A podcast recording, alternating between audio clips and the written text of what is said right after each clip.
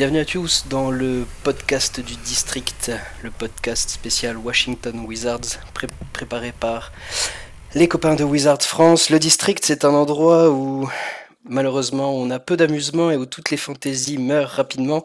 Il était donc normal de vous servir un podcast à l'image de la franchise. Aujourd'hui, pour m'accompagner, il y aura un jeune optimiste qui veut croire au renouvellement de la franchise. Bonjour Alexis. Salut Joe, salut tout le monde. Il y aura un nouveau venu, mais qui ne se fait quand même pas beaucoup d'illusions sur la qualité de la franchise. Bonjour Axel. Bonjour euh, Joe et bonjour à tous. Il y aura un habitué de longue date hein, qui a déjà vécu beaucoup trop de désillusions et dont le plaisir maintenant se réside dans les mauvaises blagues un petit peu scabreuses. Bonjour Quentin. Salut Joe, salut l'équipe. Et pour mener tout ça, il y aura un boomer désabusé qui ne supporte plus la frontière qu'à travers son maillot Arenas acheté en 2004. Bonjour à tous. Euh, j'espère que vous allez bien. Euh, je suis Geoffrey, c'est donc le district, c'est donc le podcast Wizard France. Nous allons revenir pendant une heure et demie, deux heures sur euh, l'actualité plus ou moins récente des Wizards. Et on va commencer tout de suite en grande pompe. On va commencer par le bilan de la saison précédente, euh, qui contiendra aussi un petit passage sur l'été, la draft et euh, quel a été le niveau de hype global de cette saison. Alors messieurs, je me tourne tout de suite vers vous euh, pour, que vous me pour que vous me dites à cet instant présent, elle n'était pas terrible cette saison, non? Elle était même franchement, franchement très moyenne, mais un petit peu à l'image de, de ce qu'ont connu les Wizards depuis maintenant quelques années, depuis la, la fin de, de John Wall. Ça n'a pas très bien démarré, ça n'a pas très bien fini. Il y a eu des, petits coups de chaud, mais ça a toujours été une saison euh, en dents Il n'y a jamais eu vraiment de, de grosses séries de lancers. Euh, il y a eu des grosses séries de défaites, par contre, euh, en mars-avril, quand, quand, tout, quand l'équipe a commencé un petit peu, sans se l'avouer, à, à tanker, qu'on a commencé à avoir des, Johnny Davis avec 20-25 minutes par match. Euh, donc une saison euh, qui résume parfaitement ce qu'est Washington, une, douzième 12e place à l'Est, 35 victoires, 47 défaites, et très peu d'émotions vécues finalement euh, sur cette saison, et, heureusement que, que la fin de l'Arch Shepard a, été sonnée en, fin de saison, ce qui a redonné un petit peu d'espoir à, tout le monde.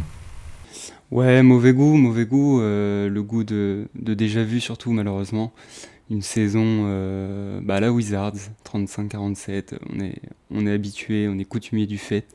Euh, un peu comme la Madeleine de Proust, sauf que là c'est les Wizards, c'est pas la Madeleine de Proust. C'est, on, la connaît cette odeur de ventre mou, on, en a l'habitude, on sait, on a tous les ingrédients de cette recette euh, moyenne, maussade, médiocre, et, mais au moins, au moins, une fois n'est pas coutume, l'été laisse présager des choses intéressantes. Axel, quelque chose à rajouter peut-être? Mettre un petit peu de paillettes euh, sur tout ce qu'on vient de dire.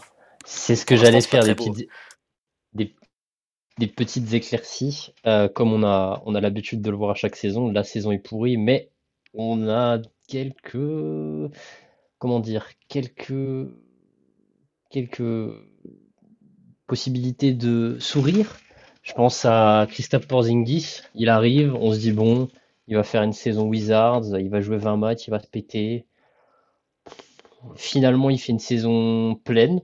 Je crois que c'est quasiment l'un des joueurs qui a. Il doit être dans le top 4, top 5 de ceux qui ont joué le plus de matchs. Il a fait une de ses meilleures saisons récentes, euh, autant statistique que visuellement. Euh, donc ça, c'était une très bonne chose. Euh, Kyle Kuzma, on peut aussi dire qu'il a continué un peu sur sa lancée de la saison passée. Euh, avec cerise sur le gâteau, sa, sa resignature, mais ça on en parlera plus tard. Et on peut parler, non, on va, en parler après, de, parce que c'est pas une éclaircie d'un autre monsieur, on en parlera plus tard. Déjà, deux éclaircies, c'est déjà pas mal pour commencer, sur la saison passée. Ouais, je trouve que c'est déjà bien. De toute façon, il y a pas beaucoup plus pour se réjouir dans, la saison.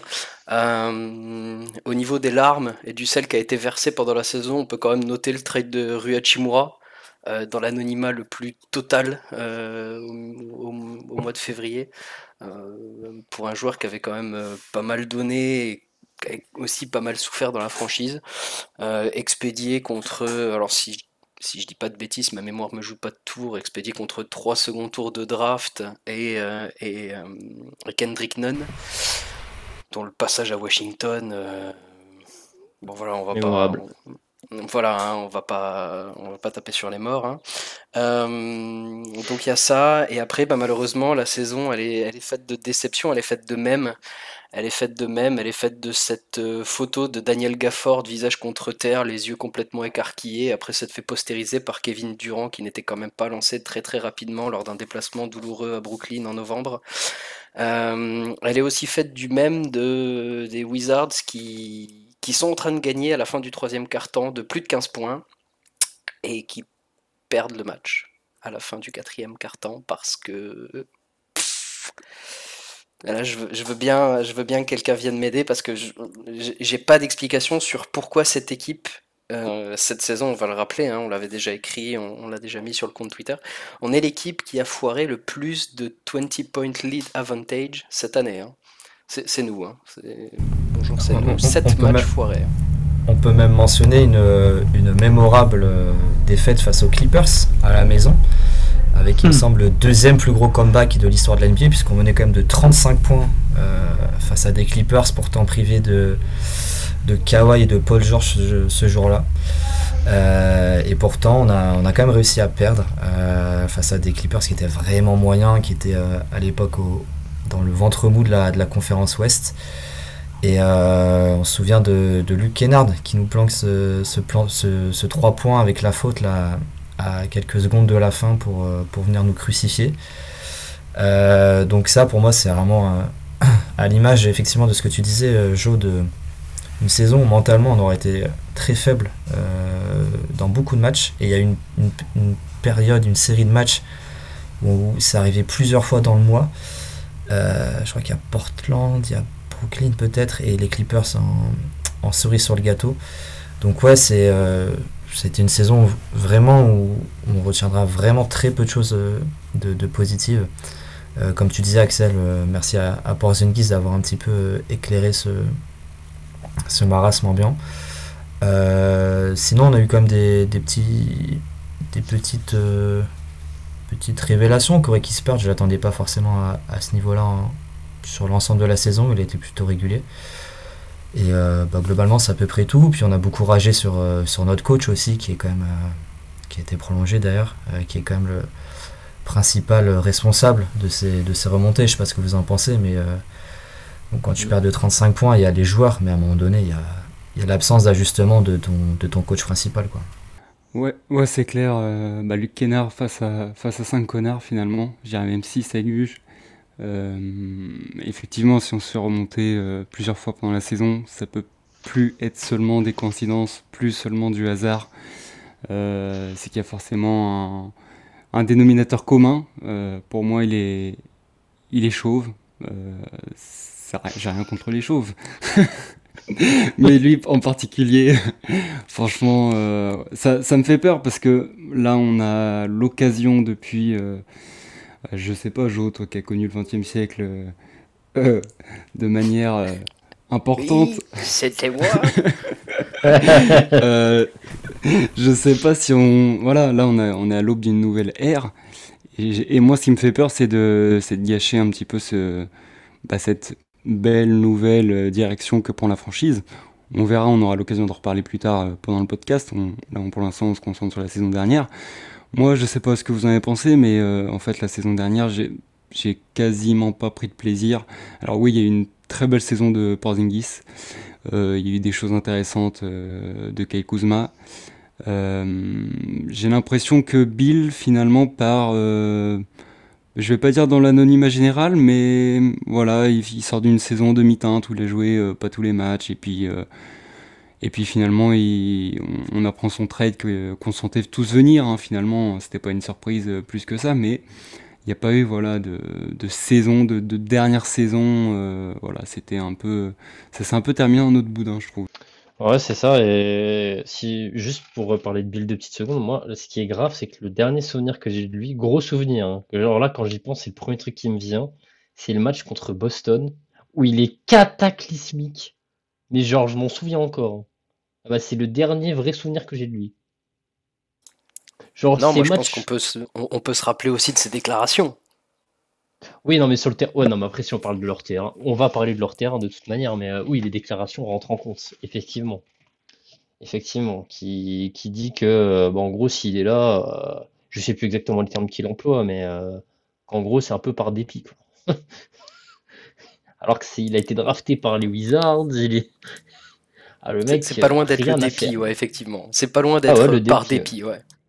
Parce que déjà qu'il avait le, le, le, comment dire, le toupet, enfin, comment dire, le toupet, l'art pour devenir des mèmes, je me souviens, mais c'était plus il y a deux ans, ça. Il, est- il était affalé sur le banc, euh, il on dirait qu'il avait envie de mourir. euh. Ça, il y a plusieurs photos qui ont tourné de lui euh, dans, ce, dans ce registre-là, mais c'est vrai que les déclarations, à l'interview qu'il avait donné euh, la saison dernière, à l'enfer, quoi. Ouais, l'enfer et surtout on l'a plus souvent vu dans les médias que sur le terrain. Euh, je- j'ai pas vérifié la stat mais je crois pas dire de bêtises. Euh, Jordan Poole a mis plus de matchs à 40 points cette saison alors qu'on est en pré-saison que Bradley Beal l'année dernière. Voilà, c'était l'info euh, l'info importante. C'est ce que j'étais en train de regarder. Oui, effectivement, euh, sur la pré-saison, Brad- Bradley Beal est, mon- enfin, Jordan Poole est plus efficace que Bradley Beal sur la saison l'année dernière. Mais euh, on va nous dire qu'on est méchant, donc on va, on, va, éviter de s'acharner sur, euh, sur Bradley, à qui on souhaite bien sûr toute la réussite euh, sur les 37 matchs qu'il va jouer à Phoenix, bien sûr, hors de l'infirmerie et des médias. On rappelle 257 millions sur les euh, 4 prochaines saisons. Merci Phoenix, merci Matij Bia. Grâce à vous, euh, Phoenix va peut-être euh, obtenir un trophée cette année, sinon on va tanker pendant les 15 prochaines. Euh, juste une, petite parenthèse avant qu'on passe, avant qu'on passe à la suite. Le nouveau management, ça, ça vous plaît sur une échelle de 1 à 10, ça vous plaît combien? Parce que moi ça me plaît 11 hein, perso, mais je pense que mon avis, comme, comme on l'a déjà dit, moi j'ai connu le 20e siècle, donc je m'emballe avec pas grand-chose. Mais moi ce nouveau management, perso il me plaît ce Schlenk euh, pour, les, profils pour la, draft. euh, l'association Winker Dawkins euh, pour remettre un peu d'ordre et commencer un vrai rebuild. Euh, je sais pas ce que vous en pensez, mais moi perso ça me parle. Ouais, moi aussi, évidemment. Winger, il est, il est arrivé. on se posait beaucoup de questions sur. déjà, ce qu'il faut dire, c'est que c'est, on, on l'a beaucoup critiqué. C'est bien que Léonis se soit rendu compte que le projet n'allait, allait euh, vraiment nulle part avec euh, avec Shepard. Donc, il ramène euh, Winger, qui est président du coup de du groupe Monumental, je crois maintenant, et donc qui gère, gère les, les Wizards ainsi que les Mystics et les, et les Gogo. Donc Winger pour son, son, petit, son petit CV c'est passé par OKC et puis avant il était general manager des Clippers donc il a, il a réussi à ramener Kawhi et Paul George.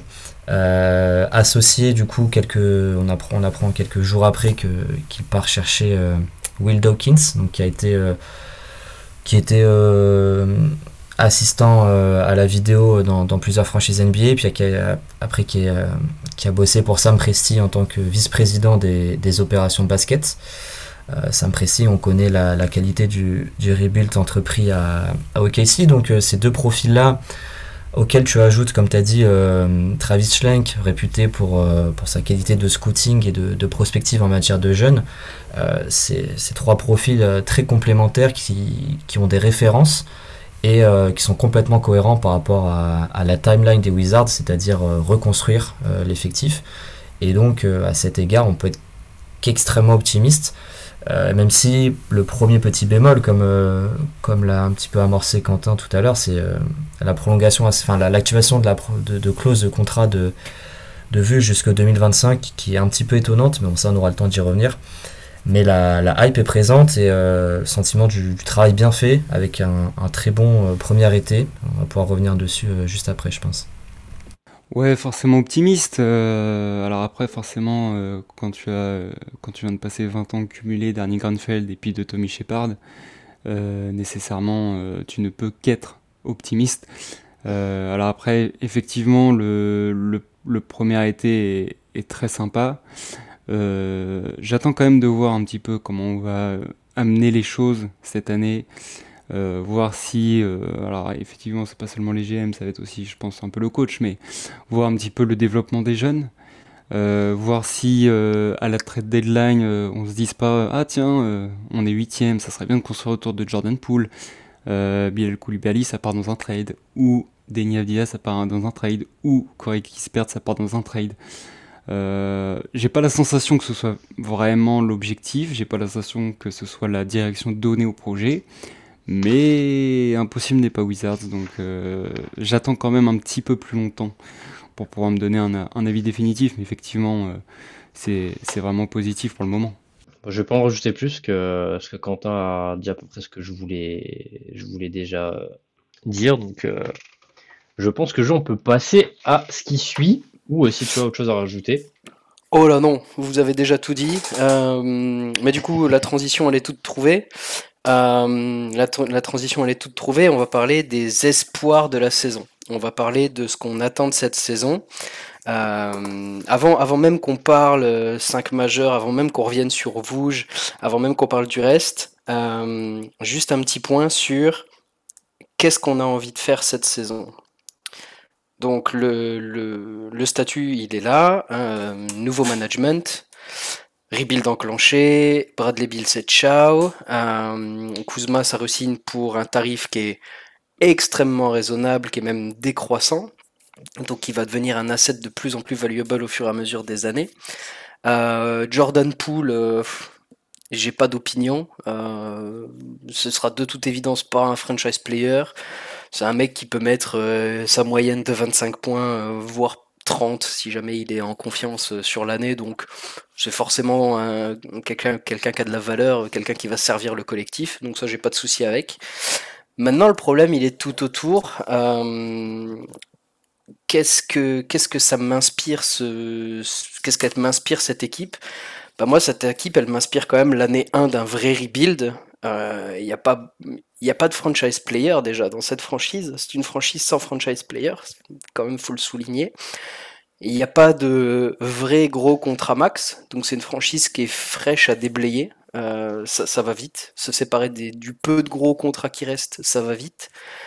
C'est une franchise qui va qui tire pour l'instant des mauvais contrats, qui tire des cadavres. Euh, faut quand même pas oublier que dans le trade bill, on a récupéré Landry Chamette euh, et que dans le trade Porzingis, on a récupéré Mike Muscala et, et, ce qui reste de Danilo Gallinari, parce que dire qu'on a récupéré Danilo Gallinari en entier, ce serait lui faire un peu trop d'honneur quand on voit ces matchs de pré-saison. Après, je, demande qu'à être surpris, bien sûr. Euh, donc, on, est vraiment sur le, point de départ d'une franchise en rebuild avec des contrats un peu toxiques, mais qui serviront dans des trades à droite à gauche, et des joueurs qui ont de la valeur avec des vrais contrats, des vrais assets euh, qui regardent le futur. Et donc, moi, ma question, c'est finalement, on espère quoi de la saison qui arrive? Est-ce qu'on espère un vrai tank en bonne et due forme avec une 15e place et un top 4 à la draft? Ou est-ce que finalement, ben, comme, comme l'a dit Quentin tout à l'heure, on est mid et en fait, ben, par un miracle quasi religieux, cette franchise va réussir à encore finir 11e ou 12e euh, et on va encore faire un mauvais tour de draft et on va encore mal drafter euh, je, pense que le, qu'en fait, le, plafond de cette équipe, il est, il est pas suffisamment haut pour toutes les raisons que tu as rappelées. Euh, on n'a pas de franchise player, il n'y a pas de rotation intérieure à proprement parler. Euh, donc je pense que le plafond de cette équipe est pas assez haut pour qu'on puisse être euh, durablement, et par durablement j'entends jusqu'au All-Star Game, euh, à la lutte au play-in. C'est-à-dire qu'on sera peut-être à 4-5 victoires, mais en fait on va vite comprendre qu'on que c'est pas fait pour nous, et puis surtout l'Est se renforce, une équipe comme Orlando par exemple, avec qui tu t'es un petit peu battu l'an passé. une équipe comme Orlando, elle son projet commence à arriver à maturité et on peut estimer qu'il risque de faire de se batailler pour, pour le play-in, voire pour les playoffs. Euh, donc je pense pas qu'on puisse être euh, qu'on puisse être amené à se batailler pour le pour le play-in. Et donc euh, qu'on ne le fera pas et qu'il s'agira de de tanker le but va pas être de perdre des matchs jusqu'à avril parce que tu peux tu peux pas le dire. Et puis pour le développement des jeunes c'est pas tenable. Le but va être de gagner. Mais je pense pas qu'on pourra gagner suffisamment pour être compétitif. Donc j'ai vraiment envie qu'on ait un top 5 à la draft euh, l'an prochain. Vraiment, je pense que c'est l'objectif principal. Que les jeunes jouent, mais ça on y reviendra plus tard. Et que si possible, Ansel Junior arrive à installer un, semblant de projet de jeu dans, cette équipe de, Washington. Je sais pas ce que vous en pensez les mecs. Bah moi je suis assez d'accord avec toi. Euh, je rajouterais que au-delà de la place au classement, euh, le plus important pour moi ça va être la façon dont on va gérer les jeunes. Euh, Deniavdia arrive dans son année 4 de contrat. Euh, qu'est-ce qui va se passer de lui? Est-ce qu'on va le prolonger? Est-ce qu'on va le, faire sortir euh, au mois de février? Est-ce que, euh, est que Bilal Koulibaly va jouer 28 minutes par match ou est-ce qu'il va en jouer 13 et puis il va pas toucher la balle en attaque parce qu'on va s'en servir que en défense voilà, pour moi, finir dernier, finir bottom 5 ou, même finir bottom 10, pour moi, c'est pas si important que ça dans l'immédiat. Le plus important, c'est vraiment de savoir sur quels jeunes on va pouvoir s'appuyer et lesquels on va pouvoir aussi euh, euh c'est que la pré-saison, on a vu une petite brouille déjà euh, entre Denis Avdia et, Jordan Poole. Voilà, euh, on sait que la NBA c'est un, une ligue où, ça marche surtout au niveau du nombre de points marqués. Si Jordan Poole euh, bah, il tourne à 26, 27, 28 points, euh, Danny aussi force au-il en défense. C'est pas en tournant en 9, 4, 3 que, qu'il va avoir son mot à dire malheureusement. Et, et la NBA ça marche comme ça. Si, s'il y en a un qui doit se faire tège, à mon avis, pour le, j'en ai bien peur, ça, va tomber sur lui. Alors je sais pas ce que tu en penses, Axel, euh, mais moi c'est vraiment euh, sur les jeunes que j'attends de voir comment, comment on va pouvoir s'appuyer dessus, quoi. Euh, sur les jeunes, effectivement. Après, pour la draft, je suis un peu plus. moi, je veux un top 5 pareil, comme, comme a pu Alexis. je pense que c'est important parce que si on se souvient bien, ça fait quand même une paire d'années qu'on est mis dès qu'on a des pics 7, 8, 9, 10. donc euh, ça, je pense que c'est quand même un point important et je pense qu'on n'aura pas forcément besoin de forcer pour y arriver. Parce que quand on regarde bien à l'Est, autant euh, je pense que là, des équipes que Orlando, j'ai un peu plus de doutes, mais pourquoi pas. Mais je pense à part Détroit, euh, il n'y a personne de beaucoup plus nul que nous en vérité. Genre Indiana, ça commence à vraiment bien bien cimenté. Orlando, j'ai un peu de doute, comme je dis, mais pourquoi pas. Euh, enfin, vraiment, il y a moyen d'aller chercher un, un bon truc de ce côté-là. Euh, et après, les jeunes, ouais, je suis tout à fait d'accord, parce que j'ai un peu des réserves. Euh, si on s'en tient à ce qu'on a pu voir sur ces dernières années, ça va pas bien se passer. Mais étant donné qu'on a un nouveau management, on peut espérer que effectivement Bilal ait une bonne place dans l'effectif, qu'il puisse se développer de là on attend quelque chose, mais en tout cas qu'on voit une progression.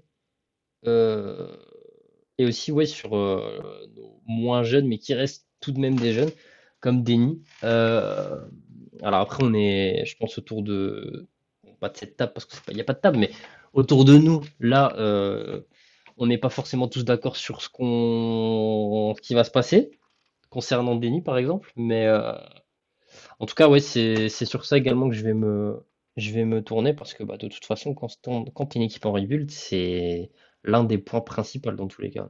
Eh ben écoute, ça tombe bien. Parce que moi j'ai deux questions pour vous. D'abord j'ai une question qui rend heureux, et ensuite j'ai une question qui fout le seum. On va commencer par la question qui rend heureux. la question qui rend heureux, c'est c'est quoi le plafond de Bilal Koulibaly? On vient de passer toute la pré-saison et la Summer League euh, plus ou moins en hélicobite, parce que, bah mine de rien, ce gosse, il a un talent qui est indéniable. Il est capable déjà d'être impactant des deux côtés du terrain. Il est bon sur demi-terrain, il a de la vitesse, il a de la longueur. Il n'est pas encore au summum offensivement, mais ça c'est un truc qui se travaille, qui vient avec le temps. Donc ouais, la question qui rend heureux, c'est c'est quoi le plafond de Bilal Koulibaly en fait, vu ce qu'on vient de voir là en pré-saison?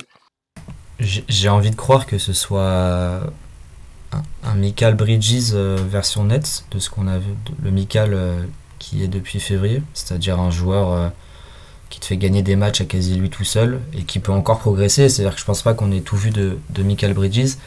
Et d'ailleurs, Bilal, quand il est, quand il est arrivé dans la ligue pour sa conférence de presse introductive, a cité Michael Bridges pour, pour modèle en tant que, que joueur.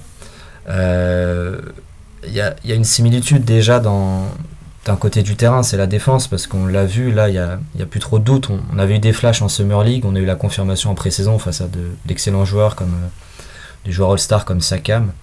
Euh, Bilal sait défendre quasi tous les postes, il a une longueur de bras impressionnante, une lecture du jeu qui est, qui est vraiment qualitative. Donc de ce côté-là du terrain, euh, je, pense que d'ici son plafond, d'ici 2-3 ans, c'est candidat défenseur de l'année en fait. Je pense. En attaque, c'est compliqué à dire parce que ça évidemment dépend de, son développement. Pour l'instant, il y a, des flashs, mais il n'y a, pas encore grand chose de concret. En transition, si, mais sur demi-terrain, c'est parfois un peu plus compliqué. Mais en même temps, il a que 19 ans, donc c'est vraiment dur de se prononcer. Il pourra soit être un joueur quasi à vocation exclusivement défensive s'il n'arrive pas à se développer un, shoot fiable. Euh, mais s'il se développe un, tir à 3 points ne serait-ce que fiable, euh, un profil à la Ojanunobi sera, sera son plafond. Et s'il continue à progresser à mi-distance, comme on l'a un petit peu vu sur la pré-saison, euh, pourquoi pas viser plus haut Franchement, à 19 ans, le, le reach est vraiment fou, donc c'est compliqué de le situer. Euh, faut juste l'accompagner, il faudra être patient parce que la NBA, c'est. Je pense que les premiers matchs, offensivement, il va être compliqué. Mais déjà, il va être sur le terrain parce qu'en défense, c'est franchement n'importe quoi. À son, à son âge, c'est vraiment, vraiment fou. Ouais, évidemment, euh, j'irai un peu dans la même veine qu'Alexis. Euh, les matchs de pré-saison sont effectivement très, très, très encourageants. Un joueur euh, plafond, euh, vraiment plafond, plafond, plafond, plafond. Bah, il y a du Kawhi Leonard, il y a du Scottie Pippen, mais pour ça, il va falloir exister de l'autre côté du terrain également. Euh, forcément, si on se rend compte qu'au bout de 30 matchs, euh, il tourne à 16-17 minutes par match et puis qu'il prend que 3-4 tirs parce qu'il voit pas la gonfle. Il voit pas la gonfle de tout le match avec du Kel Kuzma et avec du Jordan Poole. Euh, forcément, ça va être compliqué pour lui de se développer. Après, moi, j'attends de le voir également sur des ailiers plus athlétiques, plus grands, voir si, ce qu'il est capable de faire. Euh, alors Siakam, euh, c'est très tanké, c'est très costaud, c'est très mobile, mais c'est pas forcément très très grand. Euh, je sais pas s'il est capable de couvrir tous les postes. Euh, forcément, quand, on parlera de, de KD ou de, ou de Yanis, il y, a très très peu de monde hein, de toute manière qui sont capables de les défendre. Mais je vois pas quand même non plus Bilal pouvoir faire quelque chose contre eux. beaucoup trop grand pour moi s'il arrive déjà à défendre les postes 1, 2, 3, petit, petit 4, euh, ça sera déjà pas mal. Euh, là, voilà, pour moi, l'important c'était de voir sur le court terme s'il arrive à prendre confiance dans cette ligue. Euh, c'est pas la même chose de performer en France, de performer en pré-saison et de performer en NBA. Il y a des joueurs, ils sont, c'est les rois de la Summer League et puis arriver sur les, sur les grands parquets de NBA, c'est un peu plus euh, difficile. J'ai l'impression qu'il a les, reins solides. Euh, j'ai l'impression qu'il a euh, une certaine maturité dans sa tête, même si on l'a rappelé, il est effectivement très très jeune et c'est ça moi qui me qui m'emballe le plus. Il vient tout juste de fêter ses 19 ans, donc donc on peut estimer qu'en un an et demi, deux ans de temps, euh, il, va, largement progresser. Euh, je pense que s'il s'était présenté à la draft l'année prochaine, l'année suivante, enfin là en fin d'année, euh, il aurait sûrement été top 5, donc on va lui laisser le temps de grandir. Pour l'instant, j'ai pas vraiment envie de faire de comparaison avec un joueur spécifique. qui s'éclate, qui prenne plaisir et puis qui arrive à gagner ses minutes au fur et à mesure, ça sera déjà, ça sera déjà pas mal. Moi, j'ajouterais juste un truc que bon, je vais pas je vais pas hyperboler sur euh, tout ce qui a été dit sur ses qualités. Moi, c'est que le fait que ça vienne de la France, ça, ça fait plaisir d'avoir un, prospect français qui va mettre de la lumière sur Washington. Des mecs vont cliquer sur le League Pass sur nos matchs. Je sais pas si vous vous rendez compte. Hein. Et genre, ils sont pas fans. Hein. Ils vont cliquer parce que c'est Bilal. Donc moi, je dis, rien que pour ça, c'est super. Hypé au max. Déjà, hypé d'avoir un pic, genre, qui est vraiment excitant. Mais le fait qu'il soit français, ça rajoute un petit, une petite pointe de, de piment d'Espelette, vous voyez, un petit truc euh, un peu sympathique. Et euh, moi, c'est juste ça que je soulignerais, euh, parce que bon, vous avez déjà très bien, très bien présenté le, le bouga. Ce que je rajouterais, juste, ouais, une chose que je rajouterais, c'est que en plus de ça, il fait complètement sens dans le, dans le projet Washington parce que il a l'image de, de Dawkins et de, et de Winger qui sont passés par OKC. En fait, ce sont des, des joueurs type draftés par OKC, euh, des sortes de combo garde un peu ailiers qui sont grands, longs, physiques, qui défendent. C'est typiquement le, le, genre de projet qu'aime développer OKC.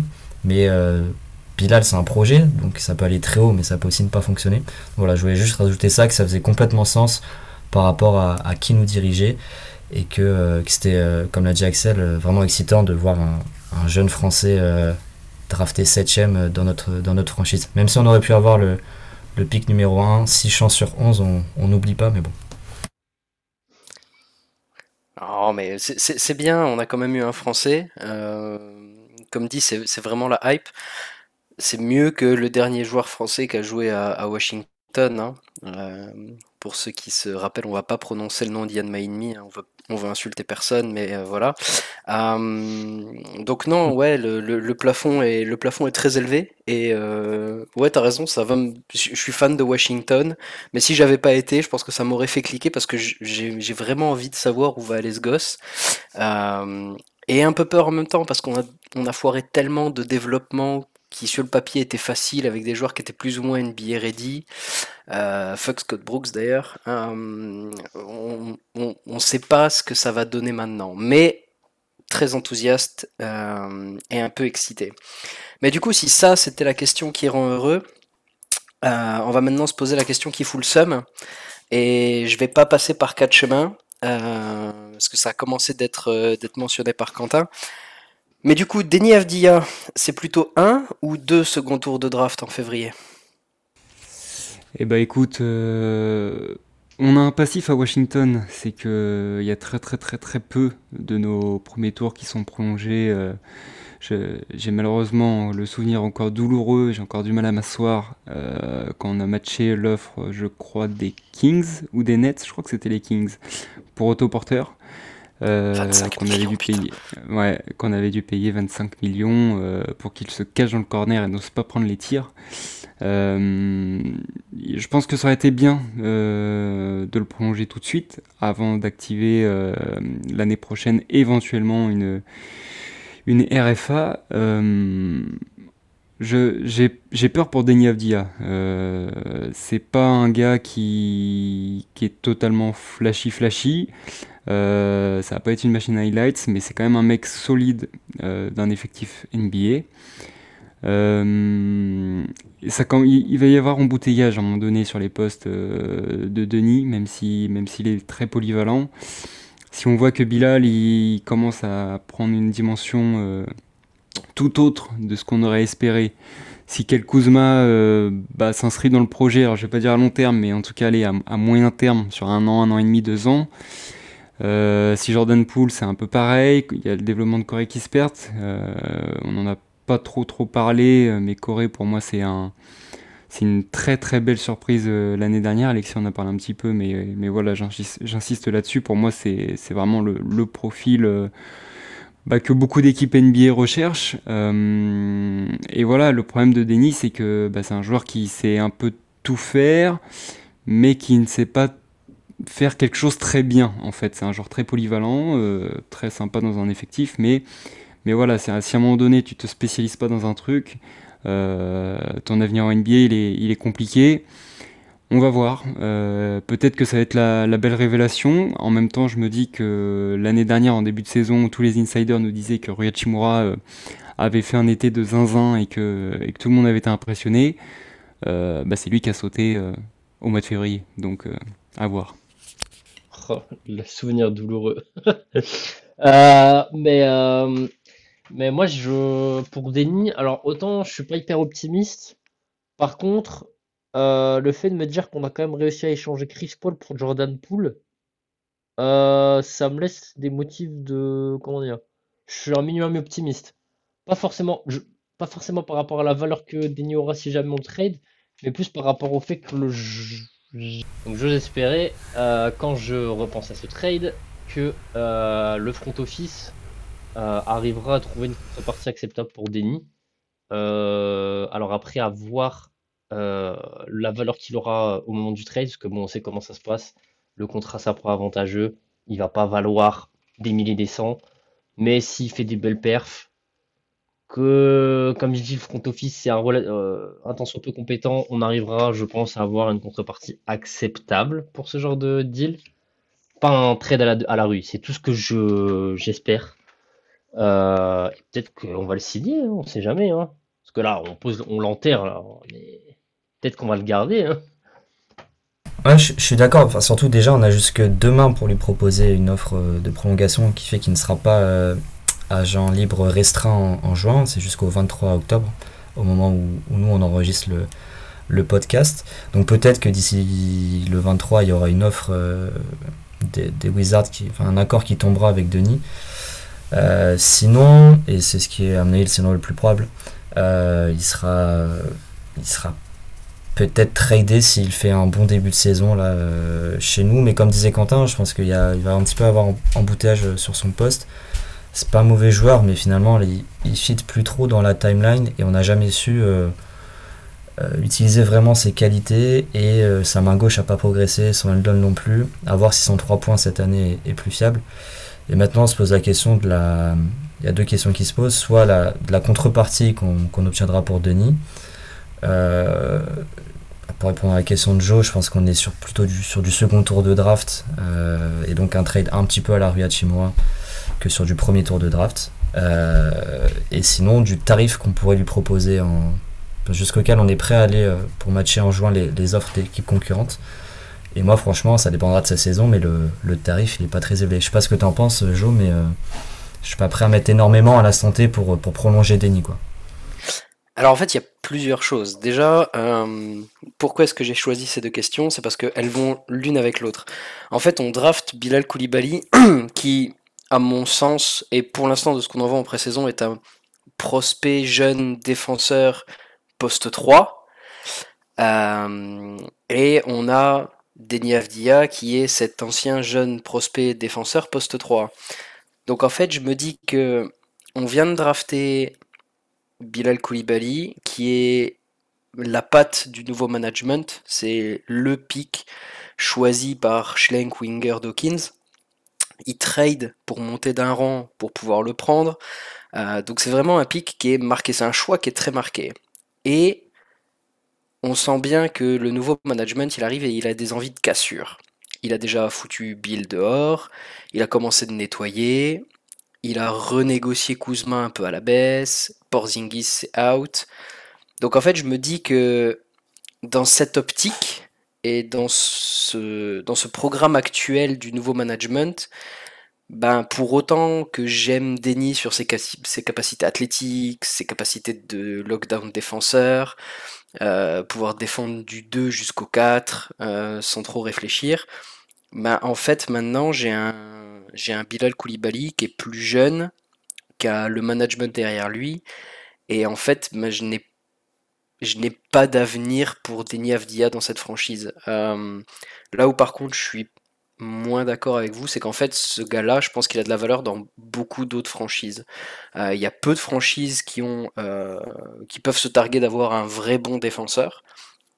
Il y a peu de franchises qui ont de la profondeur tout court d'ailleurs sur leur banc, notamment au poste 3, coucou Memphis, coucou Milwaukee. Donc ça c'est des, des, équipes typiquement, je pense que si en février tu leur dis ben j'ai pas matché mon déni, si tu veux je te lâche contre je sais pas moi deux secondes ou un contrat un peu pourri euh, pour que tu aies un vrai lockdown défenseur qui sorte du banc, qui peut faire 20-25 euh, minutes et qui, puisse t'aider à peut-être aller chercher une bague, ben en fait je pense qu'il y a des gens qui viennent toquer. Et comme l'a dit Axel, on a un management qui a l'air d'être un peu moins demeuré sur ses capacités à faire des trades. Et du coup, je, je pense que ce gars-là, la question elle est volontairement, volontairement provocatrice. Il vaut pas deux secondes tours de draft, mais en vrai, il vaut pas plus non plus. À l'heure actuelle, et on va en parler juste après dans le 5 majeur, à l'heure actuelle, Denis Avdia, pour moi, c'est pas un titulaire des Washington Wizards, qui est pourtant une franchise en rebuild et qui va construire avec des jeunes. Donc, euh, ouais, Denis, ben peut-être que Denis c'est deux seconds tours de draft et Jay Crowder au mois de février quoi. Voilà, peut-être que peut-être qu'en fait c'est ça. Et ce serait déjà très bien payé. Donc bon, est-ce que quelqu'un a quelque chose à rajouter sur ce, sur topic, sur le, sur le pauvre Denis Avdia? Non, moi je pense qu'on a, qu'on a fait le tour. Après, juste pour, pour nuancer peut-être sur Bilal, je, suis pas certain qu'ils soient en concurrence. J'aimerais bien, on, va en parler juste après, voir à terme Bilal passer plutôt sur un poste 2-3, tandis que Denis dans plutôt 3-4. Et je me dis que dans un monde idéal, ils auraient, ils auraient pu cohabiter. Euh, mais là, avec euh, le contrat de Kuzma, etc., et en plus Kispert, enfin, effectivement, il, est, il apparaît un petit peu, un petit peu derrière dans la hiérarchie, et c'est malheureux parce que l'argument de Shepard, on s'en souvient en, février quand Hachimura est envoyé à, Los Angeles, c'est que c'est aussi pour faire de la place à Denis Avdia. Et euh, six mois plus tard, bah, le même sort va peut-être être réservé à Denis, donc c'est un peu malheureux et on voit quand même que le, le front office précédent était comme euh, complètement à la ramasse et qu'il n'aura pas, pas réussi grand chose de ce qu'il a entrepris. On sait clair, euh, Chris Dunn pour Rui Hachimura, bon. Euh, enfin, Kendrick Nunn, pardon, pas Chris Dunn. donc voilà. Donc ça, c'était pour les, pour les questions, les, petites questions qui fâchent. on va attaquer avec la section des experts, la, la section facile, le 5 majeur. Euh, le 5 majeur, c'est facile, c'est qui sont les 5 joueurs? Là, le match d'ouverture, c'est jeudi soir, 1h du matin à Indiana. Préparez, euh, préparez surtout vos somnifères parce que ça risque pas d'être un match super palpitant. Euh, qui sont les 5 joueurs des Washington Wizards au coup de sifflet du début du match? Je vous donne les 5 miens, euh, vous ferez votre enchaînement derrière, je me permettrai de vous couper si jamais j'entends des dingueries. Euh, je pense que le meneur de jeu titulaire, c'est Tyus Jones. Euh, ça fait... Je suis fan de cette franchise depuis bientôt 20 ans, aïe mon cœur. Ça fait bientôt, allez, mettons 5 ans, 5 ans, 6 ans, qu'on voudrait avoir un meneur de jeu titulaire conservateur, qui est capable de choisir correctement la pace, qui est propre dans sa distribution, on vient enfin de nous le donner, il serait quand même de bon ton de le faire jouer. Donc Tyus Jones à la main, Jordan Poole de toute évidence au 2, euh, j'envoie euh, de, grands signaux d'alerte aux gens qui voudraient voir Jordan Poole meneur de jeu. Ce gars-là a du beurre sur les doigts, il ne sait pas tenir la balle, il ne peut pas être meneur de jeu. S'il vous plaît, laissez-le loin du poste 1, donnez-lui des ballons, il va tirer. Euh, il y aura des soirs, il va faire du 15 sur 17 et on sera tous en hélicobite. Il y a des soirs, il fera du, du 3 sur 20 et on se demandera pourquoi est-ce qu'on a trade pour lui en se rappelant quand même qu'on avait Chris Paul au début. Donc Jordan Poole sera mon numéro 2 titulaire. Je veux j'ai changé d'avis par rapport à ce que je disais il y a un mois et demi, euh, comme quoi même les cons changent d'avis. Je veux que Bilal Koulibaly soit notre poste 3 titulaire. Euh, j'en ai assez vu pendant la pré-saison. Il a une longueur de bras phénoménale. Il a pas besoin du ballon pour vivre. Quand il l'a, il sait l'utiliser proprement. Il envoie du style, il envoie du bloc. Il a un début de shoot à mi-distance qui est pas sale. Il a une vraie défense qui peut devenir élite. On en a déjà parlé précédemment, donc on va pas refaire tout le film. Donc je veux que Bilal Koulibaly soit titulaire. Et contrairement à ce que cet abruti de coach a dit, je ne veux pas qu'il aille une minute euh, en G-League avec le Capital City Gogo. Euh, sinon, je pense que je prends mes billets d'avion et je vais cramer la salle moi-même.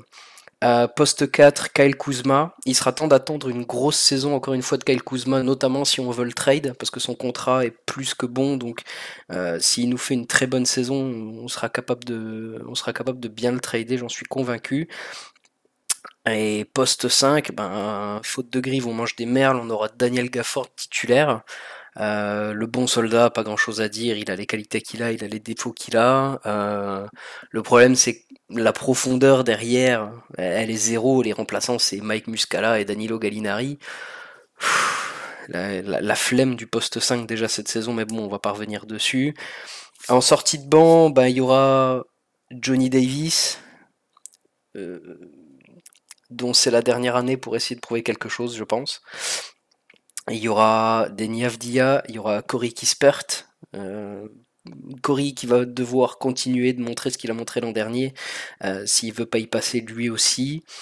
Et après, ben, il faudra faire jouer euh, les zombies, donc il faudra faire jouer Danilo Gallinari, il faudra faire jouer Landry Chamet, euh, et peut-être, euh, ça j'en parlerai après, mais peut-être des minutes d'Eugène Oumouyeri, putain, je suis désolé pour son nom, pour garçon, qui, qui, a fait une très très bonne pré-saison et qui me, qui m'envoie des bonnes ondes, il m'envoie des bonnes vibes. Donc, allez, on va commencer. Premier coupable, Axel, c'est quoi ton 5 majeur cette saison? Mmh, écoute, c'est le même. Euh, après, bah, Bilal, je veux le voir titulaire également. Euh, parce que je pense que ça passera par là.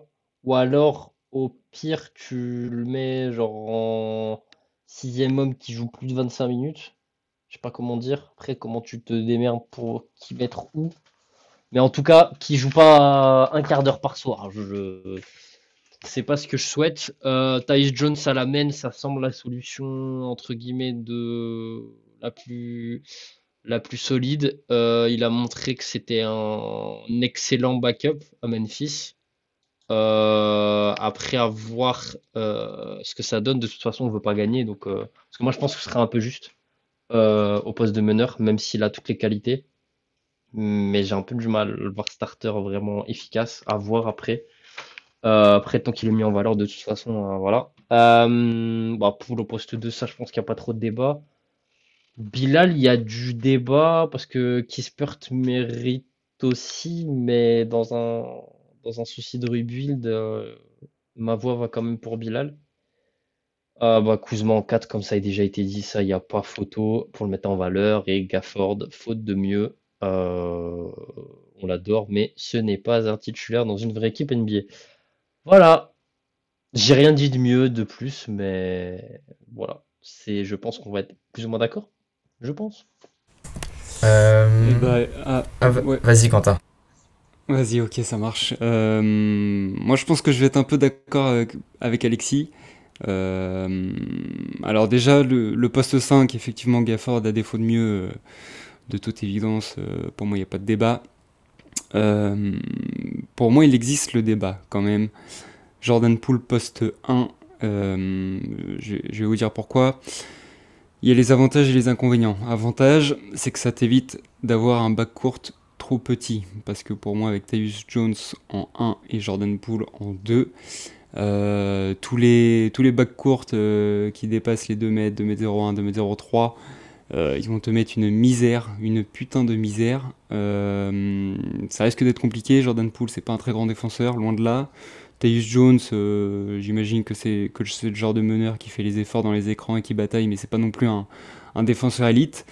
donc Jordan Poole en 1 avec Bilal en 2, ça te permet d'avoir euh, un peu de taille et aussi de la complémentarité. Euh, forcément, ta poule qui a, un, qui a, un, zinzin en attaque, euh, alors avec une certaine irrégularité, certes, mais qui est quand même un zinzin en attaque. Bilal qui a un zinzin en défense. Il y a une belle complémentarité, ce qui laisserait éventuellement la possibilité d'avoir Denyavdia et Kel Kuzma sur les postes 3 et 4. Où là aussi, bah, tu as une complémentarité avec Kel Kuzma qui, qui, est, très très bon en attaque. Alors très très bon, j'abuse peut-être un peu, mais en tout cas qui est très intéressant en attaque. Et Denis qui peut faire euh, le nécessaire en défense. Ça te permet d'avoir une très très belle complémentarité et sur le bac court et sur le fond de courte. Euh, l'inconvénient, pour moi l'inconvénient principal, c'est euh, bah, au niveau de la tenue de balle, effectivement. Euh, Jordan Poole, l'année dernière, c'était quasiment 3 ballons perdus par match, alors que c'était quand même Steph, euh, forcément le, meneur euh, qui tient la balle prioritairement, même si avec Draymond et ainsi de suite, la balle circule beaucoup, mais il y a quand même beaucoup de pertes de balles. Kel Kuzma, c'est pareil, il y a beaucoup de pertes de balles. Daniel Cafford, si tu lui donnes pas le ballon au niveau des tétons, il est perdu. Si tu lui donnes dans les genoux, il est perdu. Si tu lui donnes au-dessus de la tête, il est perdu. Il a du mal à catcher la balle. Donc, donc forcément, ça fait, ça fait peur au niveau de la, tenue de balle. Il va y avoir beaucoup de pertes de balles hein, cette année côté Wizards, je préfère vous le dire. Euh, à tous les pessimistes qui, qui pensaient que les, que les Wizards n'allaient être euh, jamais premiers d'un classement, euh, je vous le dis tout net, les ballons perdus, on risque d'être premiers, à moins, à moins que Tyus Jones joue effectivement 28, 30, 32 minutes. Lui qui est le meilleur sur le ratio assist-turnover. Alors je sais sais pas si Tyus Jones c'est un meneur titulaire. Il a la réputation d'être le meilleur ou l'un des meilleurs, chacun sera son appréciation, meneur remplaçant de NBA. Euh, ça peut être un peu un, général en chef aussi sur le, sur le terrain, hein, euh, voilà, avec un peu plus d'expérience, avec plus de tenue de balle, avec un meneur qui distribue, qui met ses petits flotteurs, euh, ses 14, 15, 16 points là, en, mettant des flotteurs par-dessus par -dessus les big men.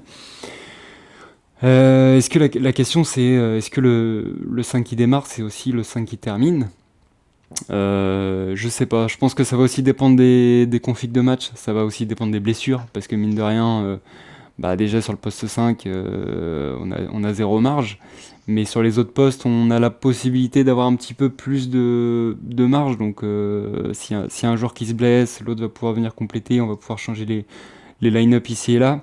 Bah, le problème principal pour moi, ça reste le chauve. Vuge qui va qui va nous proposer malheureusement encore une fois des line-up catastrophiques et des ajustements catastrophiques. Donc je vais laisser Alexis euh, poursuivre euh, un peu là-dessus. Mais, mais pour moi, la question de Poulon 1, euh, un peu à la Harden, et je dis bien à la Harden, ça peut faire sens. À voir. Bah, je vais suivre Quentin. J'ai le même 5 majeur de départ. pour plusieurs raisons, effectivement, euh, pour avoir un, équilibre défensif, puisque le mien, euh, avec donc Poul, Bilal, Denny, Kuzma, Gafford, te permet quand même d'avoir euh, des, arguments sérieux en défense. je trouve le, 5 avec Tayus et Poul vraiment très friable défensivement. Je, je pense qu'on prendra un petit peu l'eau, et déjà qu'on va prendre l'eau dans la rotation intérieure, je, préfère avoir Bilal poste 2. Aussi pour une raison de, développement de jeunes, donc euh, développement de Bilal, parce que je pense qu'il doit avoir un petit peu le ballon en main, doucement mais sûrement. Il va, son handle va, s'améliorer. Et euh, poste 2, mine de rien, il ne sera pas cantonné dans, le corner. Je pense qu'il aura un, petit peu, un peu plus de responsabilité euh, dans la création offensive de, de l'équipe. Faut pas qu'il ait ballon en main, mais faut qu'il soit impliqué dans les systèmes. Et je pense que c'est plus propice s'il est, est poste 2. Euh, j'aime bien la complémentarité avec Poul, même si évidemment il y aura du déchet chez Poul, mais euh, il est capable un petit peu de tenir, de créer pour lui ses propres tirs, mais de toute façon il le fait déjà pour, le fait déjà poste 2, donc je pense que son rôle sera globalement le même. Et tu auras quand même Denny du coup dans ce 5 qui te permet aussi d'avoir un petit peu de création. Donc c'est pour ça que j'aime bien ce 5 majeur là, j'aime bien Tyus Jones pour pour renforcer un banc qui va être terriblement faible cette année. Et euh, j'ai peur que si on donne les clés de la main à un back court, euh, Dylan Wright, euh, Johnny Davis, j'ai peur qu'on mette vraiment très peu de points. Donc Tyus Jones, c'est le, il est réputé comme étant le meilleur backup de NBA. Pour moi, c'est pas pour rien. il faut qu'il reste un backup.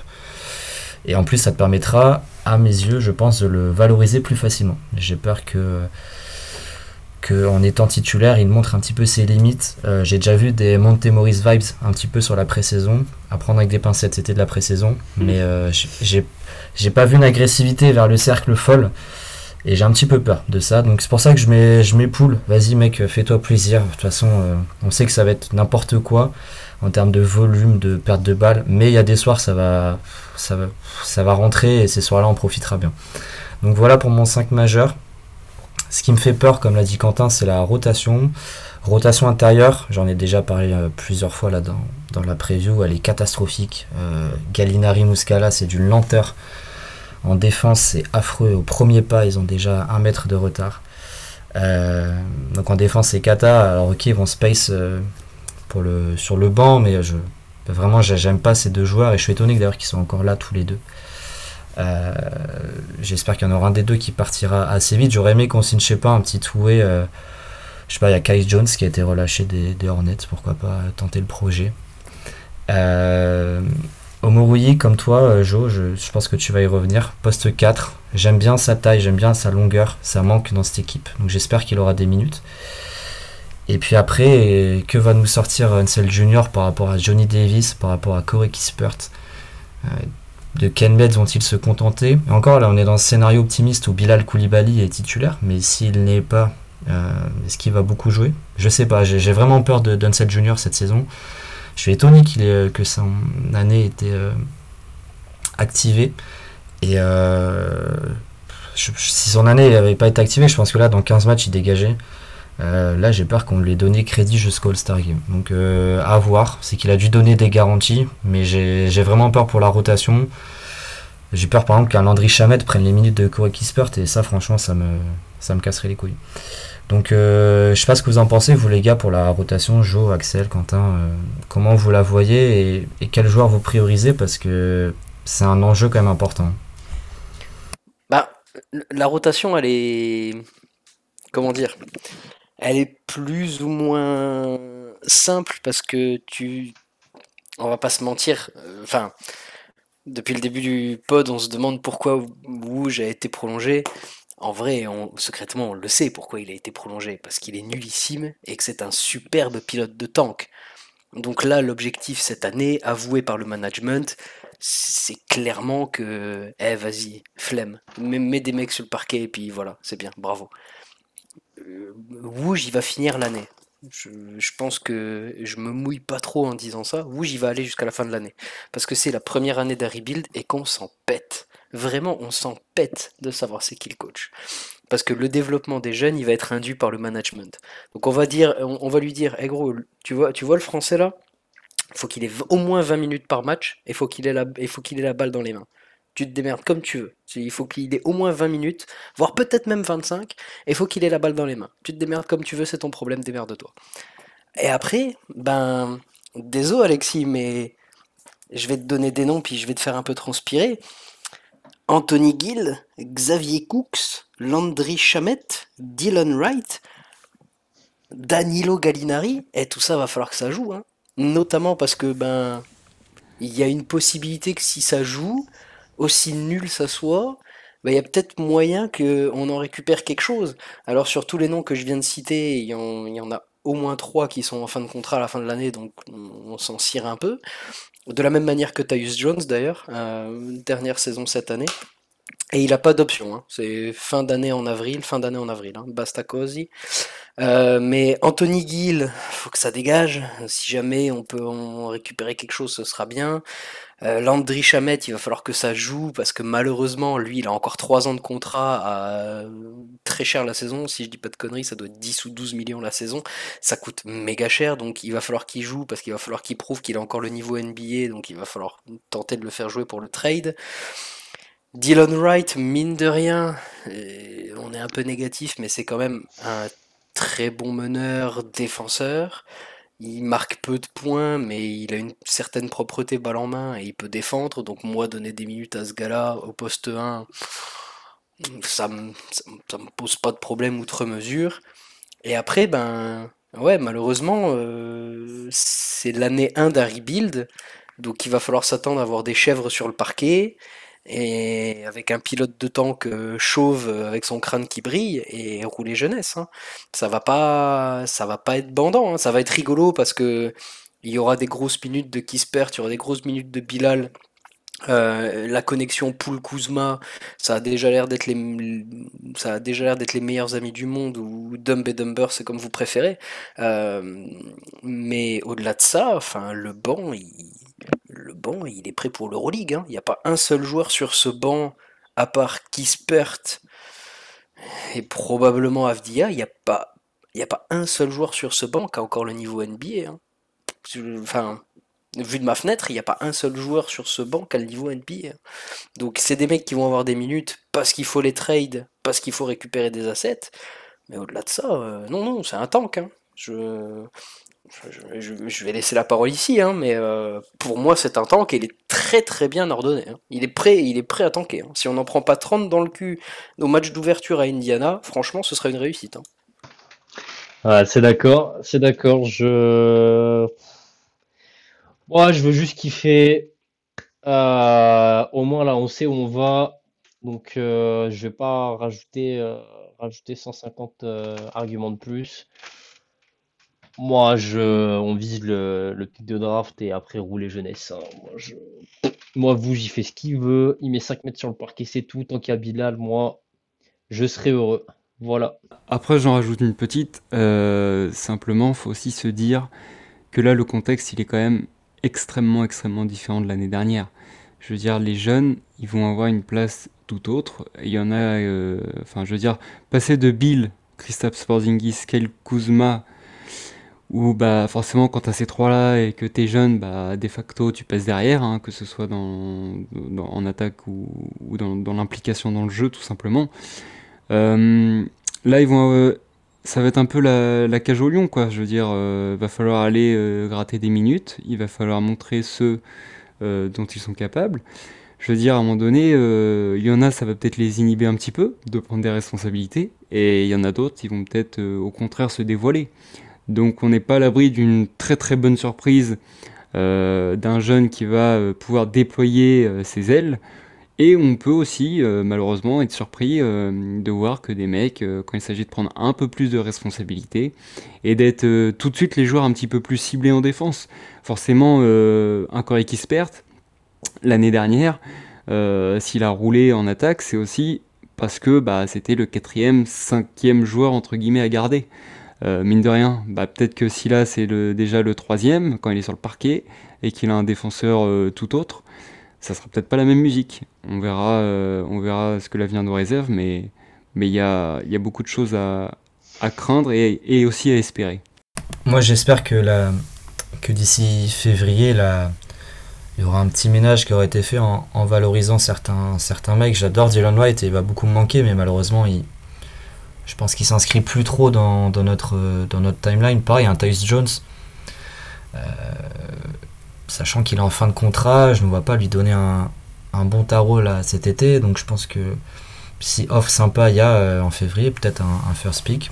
Je sais pas, je pense que tous ces mecs-là, on y verra plus clair de toute façon en février. Et en février, le tank sera lancé à, pleine puissance. Euh, je suis d'accord avec vous, dans l'absolu, on s'en fiche de gagner les matchs. Juste, bah, pour que les jeunes progressent, il faut qu'ils jouent. Et si un Landry Chamet joue, ça sera forcément au détriment d'un Johnny Davis. Alors peut-être que Johnny Davis euh, ne donnera jamais rien, mais je j'aimerais quand même qu'il ait ses minutes cette saison. Et puis Davis, euh, pour le coup, c'est toujours un joueur de NBA. Je, suis désolé, hein, je, pose la question, mais Johnny Davis, c'est un joueur de NBA ou... Je crois, ouais. Je, pense qu'il peut le devenir. Le, souci, et c'est un sacré souci pour un, pour un arrière en NBA, c'est la forme du tir qui est vraiment moche. Mais dans son premier pas, etc., j'ai vu des, progrès là. Donc euh, après, il est blessé en plus, donc ça, fait un petit peu, ça a un petit peu décalé encore son, début de saison. Euh, mais euh, j'y crois encore au projet Johnny Davis d'un mec qui met des petits points en, sortie de banc. en tout cas, je préfère ça à Landry Chamet. Quoi. Mais effectivement, il y a en temps, d'un côté, il y a le côté.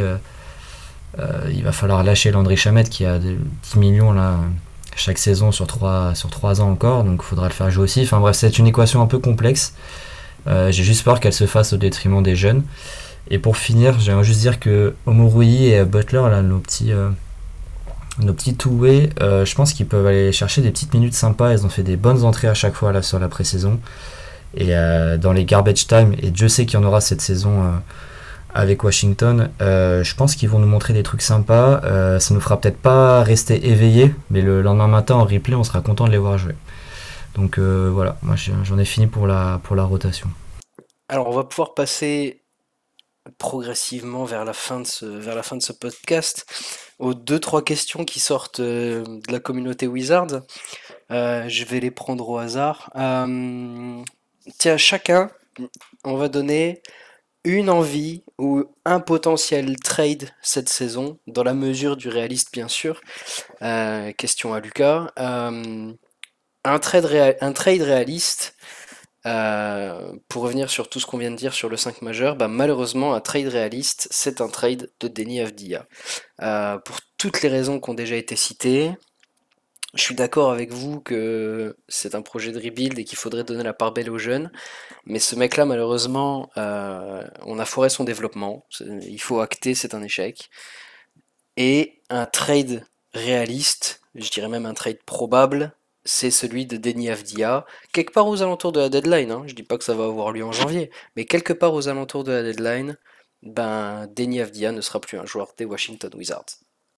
Moi, je vais, euh, je vais en donner un aussi. Je pense que Tyus Jones, euh, à la trade deadline, après avoir fait une, première partie de saison décevante d'un point de vue euh, Washington, mais d'un point de vue statistique plutôt propre et dans la lignée de ce qu'il a pu faire à, Memphis.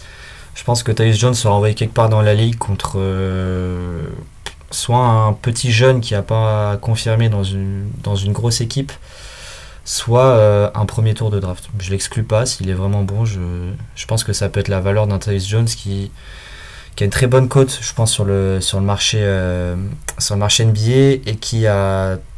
Tu l'implémentes facilement dans, dans, une équipe contender à trois mois de, à deux mois des playoffs. Donc euh, je pense que la valeur de Tyus elle peut être élevée. Et comme il est en fin de contrat cette saison, je pense qu'on va tester le marché. Donc voilà, Tyus Jones contre un first pick. Avec un contrat pas dégueu en plus, hein. 11 millions, c'est sa dernière année, il est free agent cet été, donc c'est un, c'est un trade qui est, un trade qui est très envisageable. Quentin? Ouais, moi je vais partir sur, euh, sur Dylan Wright. Je pense que c'est typiquement le genre de profil que les contenders euh, vont avoir besoin à l'approche des playoffs. Un mec qui est capable de gérer 13, 14, 15 minutes euh, en backup sur les postes 1, 2. Euh, qui, va, complètement lockdown euh, le, le backcourt adverse. Je pense que c'est vraiment. Et comme l'a dit Alexis, il s'inscrit plus trop dans, notre projet. Euh, moi, j'ai bien apprécié ses minutes. Mais là, je pense que c'est tout simplement plus, nécessaire de l'avoir. Et puis même pour lui, je veux dire, il n'y a, plus aucun intérêt pour lui à jouer pour... Enfin déjà, est-ce qu'il existe un intérêt de jouer pour les Wizards? Je ne sais pas. Mais cette année encore moins. Euh, à, voir, aussi si on n'est pas capable de faire bah, un petit peu comme euh, le modèle OKC, vous savez, à, absorber des contrats finissants euh, euh, de zinzin, et puis récupérer des pics, envoyer des mecs comme du Dylan ou du André Chamette. je pense qu'on a quand même, c'est l'année 1 du rebuild, hein, on a quand même un gros ménage à faire. Faut pas sous-estimer euh, quand même la capacité du front office des Wizards à se tirer une balle dans le pied, même s'il est nouveau. Je pense que c'est. Je sais pas si c'est la, Capital One Arena ou si c'est euh, l'ambiance, atmosphère Washington, mais mais faut quand même pas oublier qu'on est médiocre. Donc euh, à voir. J'espère, de tout cœur qu'on va trade des vieux, des mecs qui s'inscrivent pas dans le projet, plutôt que de trader des jeunes et puis construire autour de d'un Jordan Pool Project ça, pourrait exister, ça, malheureusement Ça fait mal à entendre, putain. Euh, ouais, non, Dylan Wright, c'est pareil, un contrat finissant, euh, contrat un petit peu plus intéressant que celui de Tyus Jones. Dylan Wright, ça vaut 9 millions. Euh, c'est un mec qui a de l'expérience, il est capable de bien défendre, il est capable de mettre ses petits points. et en vrai, de la même manière que Tyus Jones, je pense que c'est le genre de mec que tu adjoins à un, à un Landry Chamette pour dire bon, on, vous le donne, vous, pouvez être contender, mais, euh, mais en même temps, faut, prendre cette merde là. allez hop, zou. Donc euh, ouais non, je, suis, assez d'accord aussi. Et pour finir, Axel, quel trade, quel trade te donne envie toi cette année dans notre effectif? Hmm, Je vais pas être original, mais Kuzma, dans le sens où je pense que c'est euh, comment dire? Alors, j'ai pas envie de le voir partir, mais je me dis que c'est le joueur qui pourrait nous apporter vraiment une bonne contrepartie du fait du contrat, du fait de ce qu'il a montré, du fait de juste c'est euh, l'un des meilleurs joueurs qu'on a depuis qu'il est arrivé. Euh, et je pense qu'on peut vraiment tirer quelque chose pour aller euh, pour aller vraiment dans un dans une comment dire une direction de, de rebuild. j'ai pas d'idée précise précise de, de, de qui aller chercher, mais en tout cas ouais. Moi tant qu'on a des jeunes je saurais m'y faire, il n'y a pas de souci. Je ne suis pas très compliqué. Après Kuzma, euh, Kuzma c'est un contrat qui est, très très très abordable aussi. C'est 60 millions sur 3 ans, mais c'est dégressif. Donc cette année, il en prend 24 ou 25. Et puis au fur et à mesure, il va descendre. Sur la troisième année, il en prend que 19. Euh, donc c'est un, un, vrai bon asset. C'est le vrai bon gars à trader. Maintenant, il va falloir qu'il refasse une saison un peu à l'image de celle qu'il a fait l'an dernier. Euh, mine de rien, il va falloir qu'il commence d'avoir un comportement de vétéran, parce qu'il a déjà 28 piges, il a déjà une bague au doigt, donc euh, le peu de temps, j'espère aussi secrètement que quelque part en février il va dégager, mais le peu de temps qu'il va être là avec les jeunes, euh, j'aimerais qu'il ait un vrai comportement de vet et qu'il soit là pour vraiment aider le développement des, gamins et être un peu le, contre-sort de Wouge, qui lui n'a l'air d'être absolument zéro en développement. Euh, j'aimerais bien que, que Kouz ait un peu ce, ce rôle de vétéran avec eux. on va finir avec une dernière question de la commu, qui est une question un peu plus nostalgie, qui n'est pas vraiment une question Wizards. comment voyez-vous l'année de Bill et de Porzingis dans leurs nouvelles équipes et quel ressenti quant à leur départ? Alexis, toi qui as vécu une, aussi mauvaise saison que ça l'an dernier, euh, grâce à nos deux anciens franchise players, qu'est-ce que tu as en pensé de leurs nouvelles équipes et du ressenti de leur départ? Euh, On va commencer par, euh, par Bill. Comme le disait Quentin, le, plus triste avec Bill, c'est l'indifférence générale dans laquelle il est parti. Ça a été un soulagement pour tout le monde au vu de son contrat. Parce qu'il a été un mec qui a passé 10 ans dans la franchise. Et euh, il est parti comme ça, pas comme un voleur, mais euh, avec les. Si, si, tu peux le dire. Tu peux le ouais. il est parti comme un voleur parce que. je, pense qu'on peut le dire. Hein. parce qu'en plus, il a. On n'en a pas, on n'est pas revenu dessus après, mais quand on a appris qu'il avait fait du leverage avec sa no trade clause en disant euh, grosso modo que comme il avait sa no trade clause, il voulait pas que Phoenix lâche trop pour que puisque ça affaiblissait Phoenix et donc il avait moins intérêt à jouer dans une équipe euh, plus faible. Euh, donc il nous l'a vraiment mise, euh, il nous l'a vraiment mise bien profond jusqu'au bout et, ça fait mal parce que finalement bah moi je suis, je suis fan de Washington depuis 7-8 ans et c'est vrai que bah, Bill c'était pour moi le, le visage de la franchise depuis un petit moment. Il nous a quand même fait vibrer, faut pas l'oublier. On se souvient du match à 60 points à Philly. Il nous a amené en playoff la, la saison avec Westbrook qui était quand même franchement franchement sympa. Donc c'est quand même triste de voir Bill euh, sous d'autres couleurs. Euh, je pense que sa saison, il va se régaler parce que tout simplement Bill Booker euh, KD sur le papier c'est indéfendable. Si, Bill est un temps soit peu fiable à 3 points, c'est indéfendable. avec Nurkic en plus en poseur d'écran, je ne vois pas comment tu peux défendre ça. Maintenant la question se pose de quelle sera son implication en défense, ça j'en doute un petit peu, et surtout de l'état physique des trois, du trio qui est pour moi la, grosse interrogation autour des Suns. Mais je pense que ça va cliquer sur le jeu quand ils joueront à 3. Euh, et pour Porzingis, euh, j'ai adoré sa saison avec nous. J'aurais aimé qu'il reste un petit peu plus, mais la timeline n'était pas plus, plus accordée. Et euh, c'est quand même bien qu'on ait pu en récupérer, qu'on ait pu récupérer des miettes contre lui, sinon ça aurait été pour rien. Euh, et je pense que sur le papier, le 5 de, Boston est le plus effrayant de la ligue en termes de complémentarité. Il est absolument effrayant et, et les gens n'ont pas regardé les Wizards l'an passé, ils ont eu raison. Mais ils vont découvrir que Porzingis, c'est un putain de joueur. J'ai déjà vu des tweets de NBA Central, des trucs comme ça, ESPN, qui sont choqués de, du range qu'apporte Porzingis parce qu'il écarte tellement le jeu. Et, je pense que les gens vont être choqués par, euh, par qui est Chris quand il est sur deux jambes. Et je lui souhaite, euh, je lui souhaite une belle saison.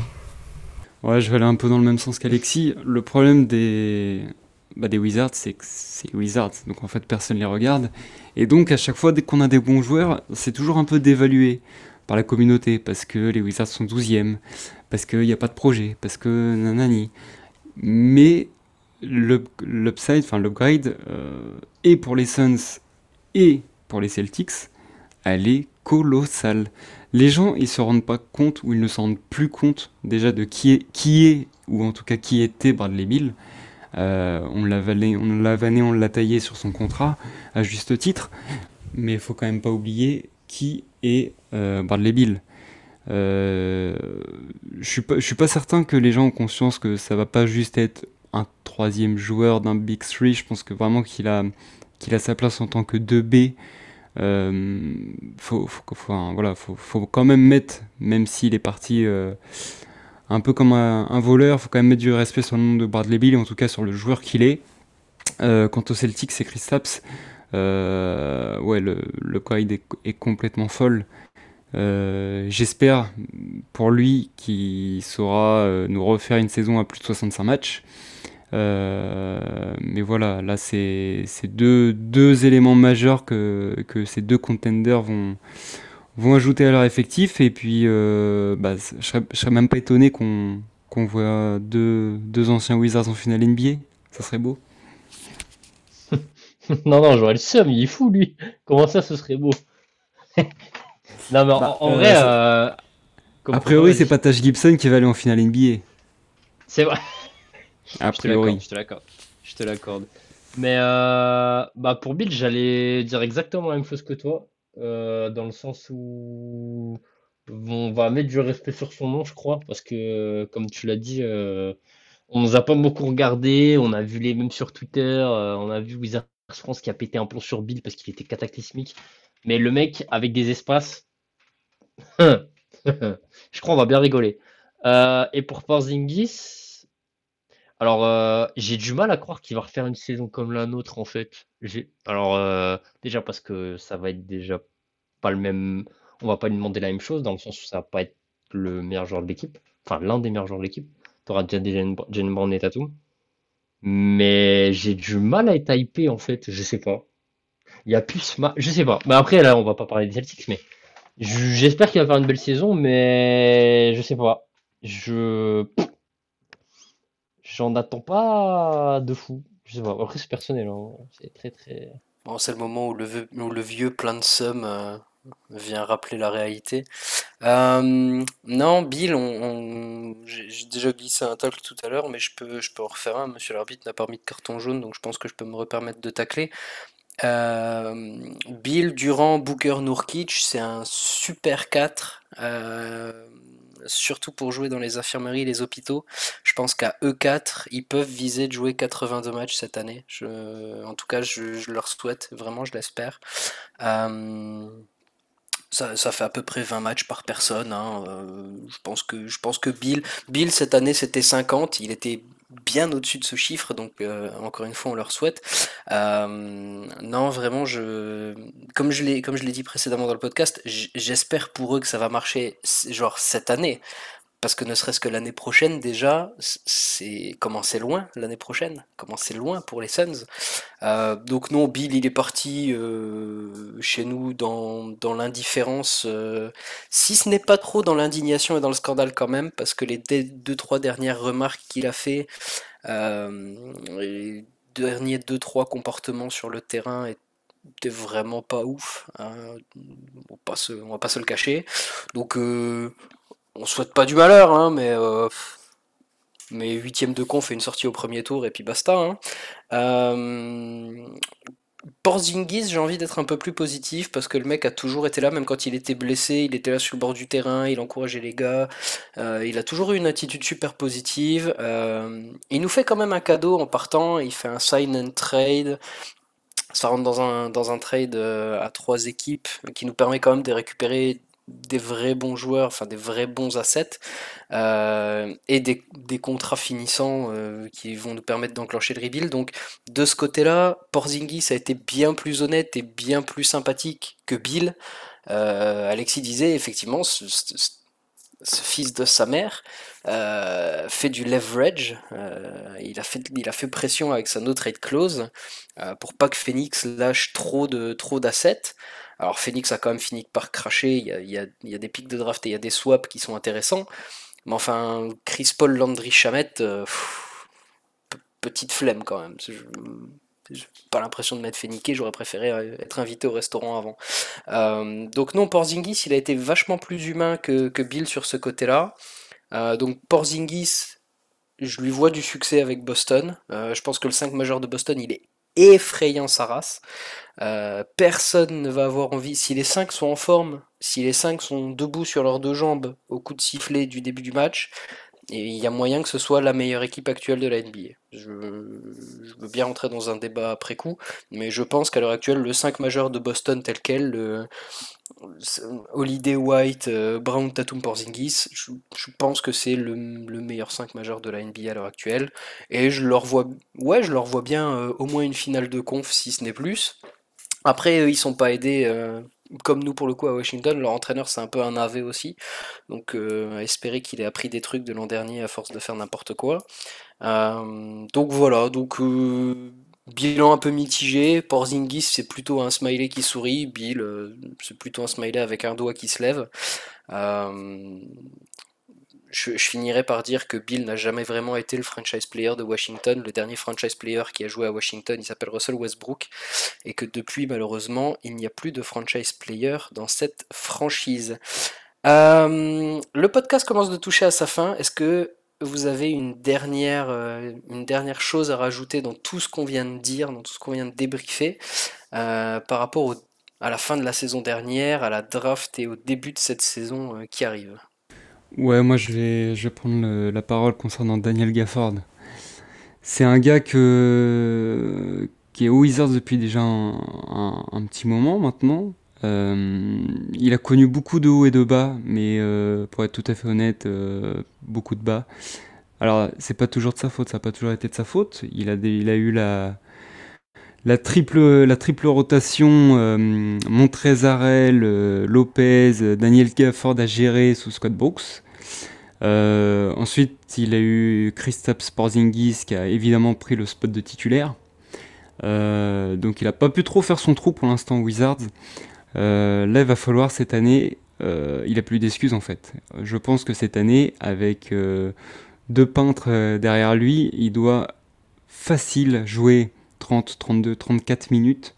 ça, ça va passer par une amélioration de sa part sur les fautes, il va falloir aussi voir si son jeu se développe. Euh, j'avais cru comprendre euh, l'été dernier qu'il avait développé un bout de, mi-distance. Bah, moi, je ne l'ai pas trop vu, honnêtement, pour l'instant. Euh, pour la première fois depuis longtemps, avec Tyus Jones, il va pouvoir utiliser sa verticalité pour catch des lobes et puis pour essayer bah, de, de, faire parler sa dimension physique. J'attends beaucoup, moi, de, Daniel Gafford.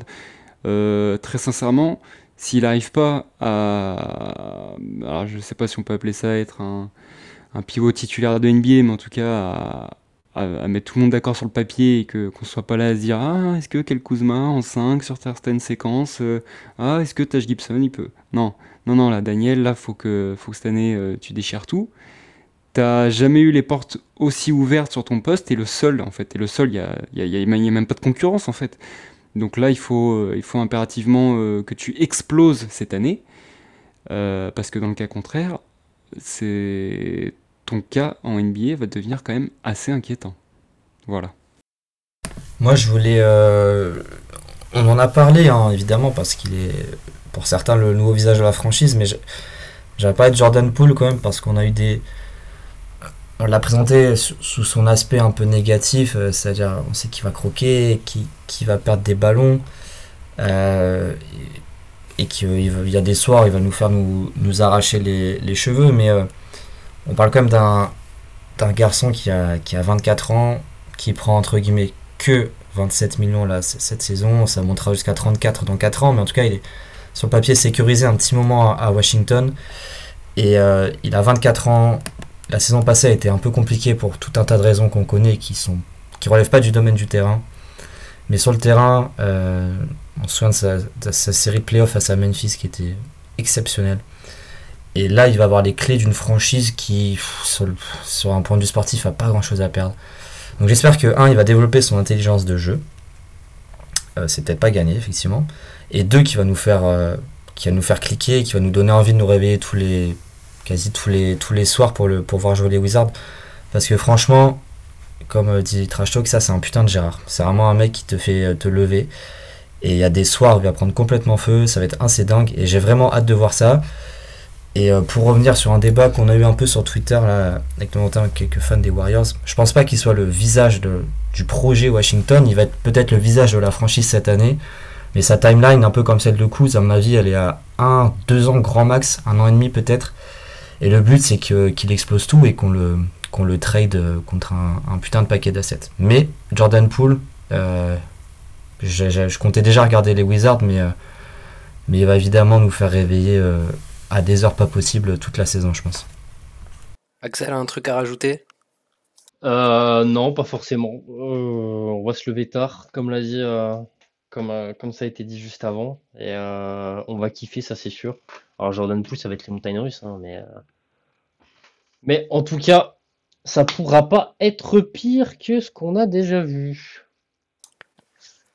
Non, je suis assez d'accord. Euh, Gafford, je suis assez d'accord. Poul, je suis assez d'accord.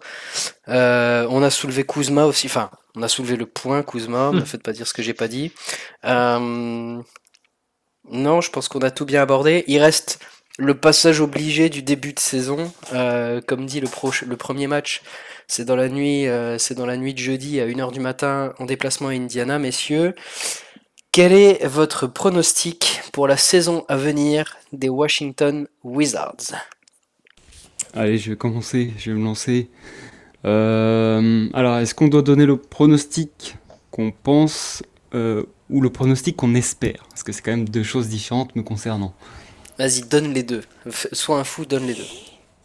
Alors, le pronostic que j'espère, c'est vraiment d'être dans, le bottom 5 de la NBA. Euh, alors après le nombre de victoires, on s'en parle un peu que ce soit 18, 20, 22, on s'en fout. L'important c'est d'être dans le bottom 5. Euh, moi ce, que, ce qui me fait peur et ce que je pense, c'est qu'on a quand même du, un peu de talent. Euh, T'as Jordan Poole qui est quand même un joueur, euh, je sais pas si on peut le qualifier de border All-Star, mais en tout cas un joueur qui, peut potentiellement euh, avoir une production de All-Star. On a Kel Kuzma qui est, quand même un, jeune joueur, enfin un joueur d'âge moyen, mais qui est, qui est quand même tout à fait intéressant. On va avoir, on va avoir un général sur le parquet qui va, qui va amener un peu de propreté sur le terrain. Euh, j'ai peur, en fait, mes chers amis. J'ai peur qu'on qu'on ait tout, tout, tout fait que Bill soit parti, que KP soit parti, et qu'on refasse une saison en, 35-47 ou une, connerie comme ça qu'on termine 11e, 12e de NBA. ça me fait peur. J'ai vraiment peur. Euh, mais du coup, euh... ouais, vas-y, je t'en prie, Alexis. Ah, non, c'était pas... Non, c'était pas moi qui ai pris la parole, mais euh, je crois que c'était Quentin. Ah, euh, ouais, c'était moi. C'était juste pour dire, euh, rajouter une toute petite chose à dire. J'espère qu'on va pas, qu'on va pas arriver huitième aux alentours de la du All-Star Game et qu'on fasse n'importe quoi sur un, nouveau projet mid. C'est tout ce que j'espère pas. Petit trade Zach Lavine là autour du All-Star Game parce que Chicago fait de la merde et qu'on est huitième. Hmm. Si, si, ça arrive. Euh, Axel, ton pronostic espéré et ton pronostic euh, envisagé euh, Espéré, pareil, bottom 5. Euh, et plutôt réaliste. Juste au-dessus du bottom 5. Genre, ouais, on va rêver un petit peu, peut-être être dans la course au play-in, mais ça va, ça va, ça va tomber à l'eau au fil que la saison avance. Je dirais, c'est le plus plausible en soi. Et pour finir, Alexis, avant que je clôt ce chapitre. Euh, j'ai aussi deux pronostics différents. Euh, on va dire celui que j'espère, c'est un truc aux alentours de 24 victoires, un truc comme ça. C'est-à-dire que t'as pas été catastrophique, mais bon, t'as évidemment manqué de, de talent. Celui que je pense qui va arriver, c'est plutôt aux alentours de 30-31 victoires. Euh, ce qui pourrait nous placer 6-7 à la, dans, les, dans les odds à la loterie. Pour autant, et c'est là où j'ai nuancé Quentin et Axel, est-ce que ce serait un drame Ce serait évidemment embêtant dans une perspective de rebuild, mais si tu fais 30-31, ça veut dire que tu as valorisé des mecs comme euh, Poole, comme Tyus Jones, et qu'en fait, comme le, la draft de cette année, qui arrive là, elle est bien moins bonne que, a priori, hein, de ce que j'ai lu, elle est bien moins bonne que celle vient à laquelle on vient d'assister, et que la suivante, celle de 2025, est a priori euh, assez folle, celle où il faut vraiment être nul à mes yeux, c'est en 2025. Et donc en soi, si tu as juste été très bon jusqu'au All-Star, que tu as lâché Kuzma contre des first pick, que à l'été suivant tu lâches Pool contre des first pick et des jeunes, et qu'en fait c'est en 2025 que tu es vraiment nul à et que tu as tous tes jeunes, et bah franchement je clique. Parce que c'est un projet sur 3-4 ans. Donc, euh, ouais, aux alentours, pas plus de 30 victoires, mais euh, ça me dérangerait pas non plus si on est compétitif, parce que ça veut dire qu'il y a des mecs qui ont marché, et si on marche, enfin s'ils marchent, euh, c'est-à-dire que le projet va dans le bon sens. À ton tour, Joe. Eh ben. Eh ben ça m'emmerde parce que j'aimerais bien, j'aimerais bien pouvoir bâcher, mais, euh, en fait je suis d'accord avec toi, l'argument de la draft est un argument de poids. Pour l'instant les échos qu'on a c'est que la draft 24 elle va pas être faramineuse, il n'y a pas de joueur pour l'instant qui se détache plus qu'un autre. Euh, mais que probablement en 25, euh, il y a plus de potentiel. Euh, donc j'aime bien ton idée. Maintenant, maintenant cette année, on a un chef de tank qui a de l'expérience dans la nullité. Il est vraiment très très mauvais. On a de quoi tanker très très fort. On est quand même capable d'aligner des 5 parmi les plus écœurants de l'histoire de la NBA récente. Il y a moyen d'aligner un 5 ne, bougez pas, hein. surtout euh, asseyez-vous bien. Il y a moyen d'aligner des 5. Johnny Davis, Landry Shamet, Corey Kispert, Denny Avdia, Tash Gibson. Ok, on est tous bons. Et si jamais vous me faites chier, je retire Denis Avdia et je mets Mike Muscala ou Xavier Cook 104. Voilà. Donc il y a vraiment moyen d'aligner des, équipes, il y a vraiment moyen d'avoir des joueurs sur le parquet qui n'ont rien à faire là, qui, ne sont pas joueurs de NBA pour autant. Euh, donc cette année, j'aimerais, bien 19 wins, euh, ça, me, semblerait un, bon chiffre, je pense que c'est un truc qu'on peut viser. Euh, surtout ne pas être mid, complètement d'accord avec Quentin, parce que je le disais tout à l'heure en rigolant, mais arriver au All-Star Game en étant à peu près huitième en se disant tiens, euh, en vrai, Chicago, ils font vraiment de la merde. Il y a peut-être moyen de récupérer Zach Lavine en montant un trade parce que eux, ils vont rebuild, ils vont tout casser. Et en fait, tu te retrouves avec une équipe qui a aucun sens parce que tout le monde veut la balle et tu te retrouves au nouveau mid et tu finis ta saison 11ème et en fait, t'as tout sacrifié. Ça, c'est très Wizard. Enfin, c'est très Wizard époque, époque Grunfeld. Donc, surtout, il faudrait pas le faire. Euh, ouais, je pense que cette année, il faut viser entre 19 et 23 wins. Ce serait bien.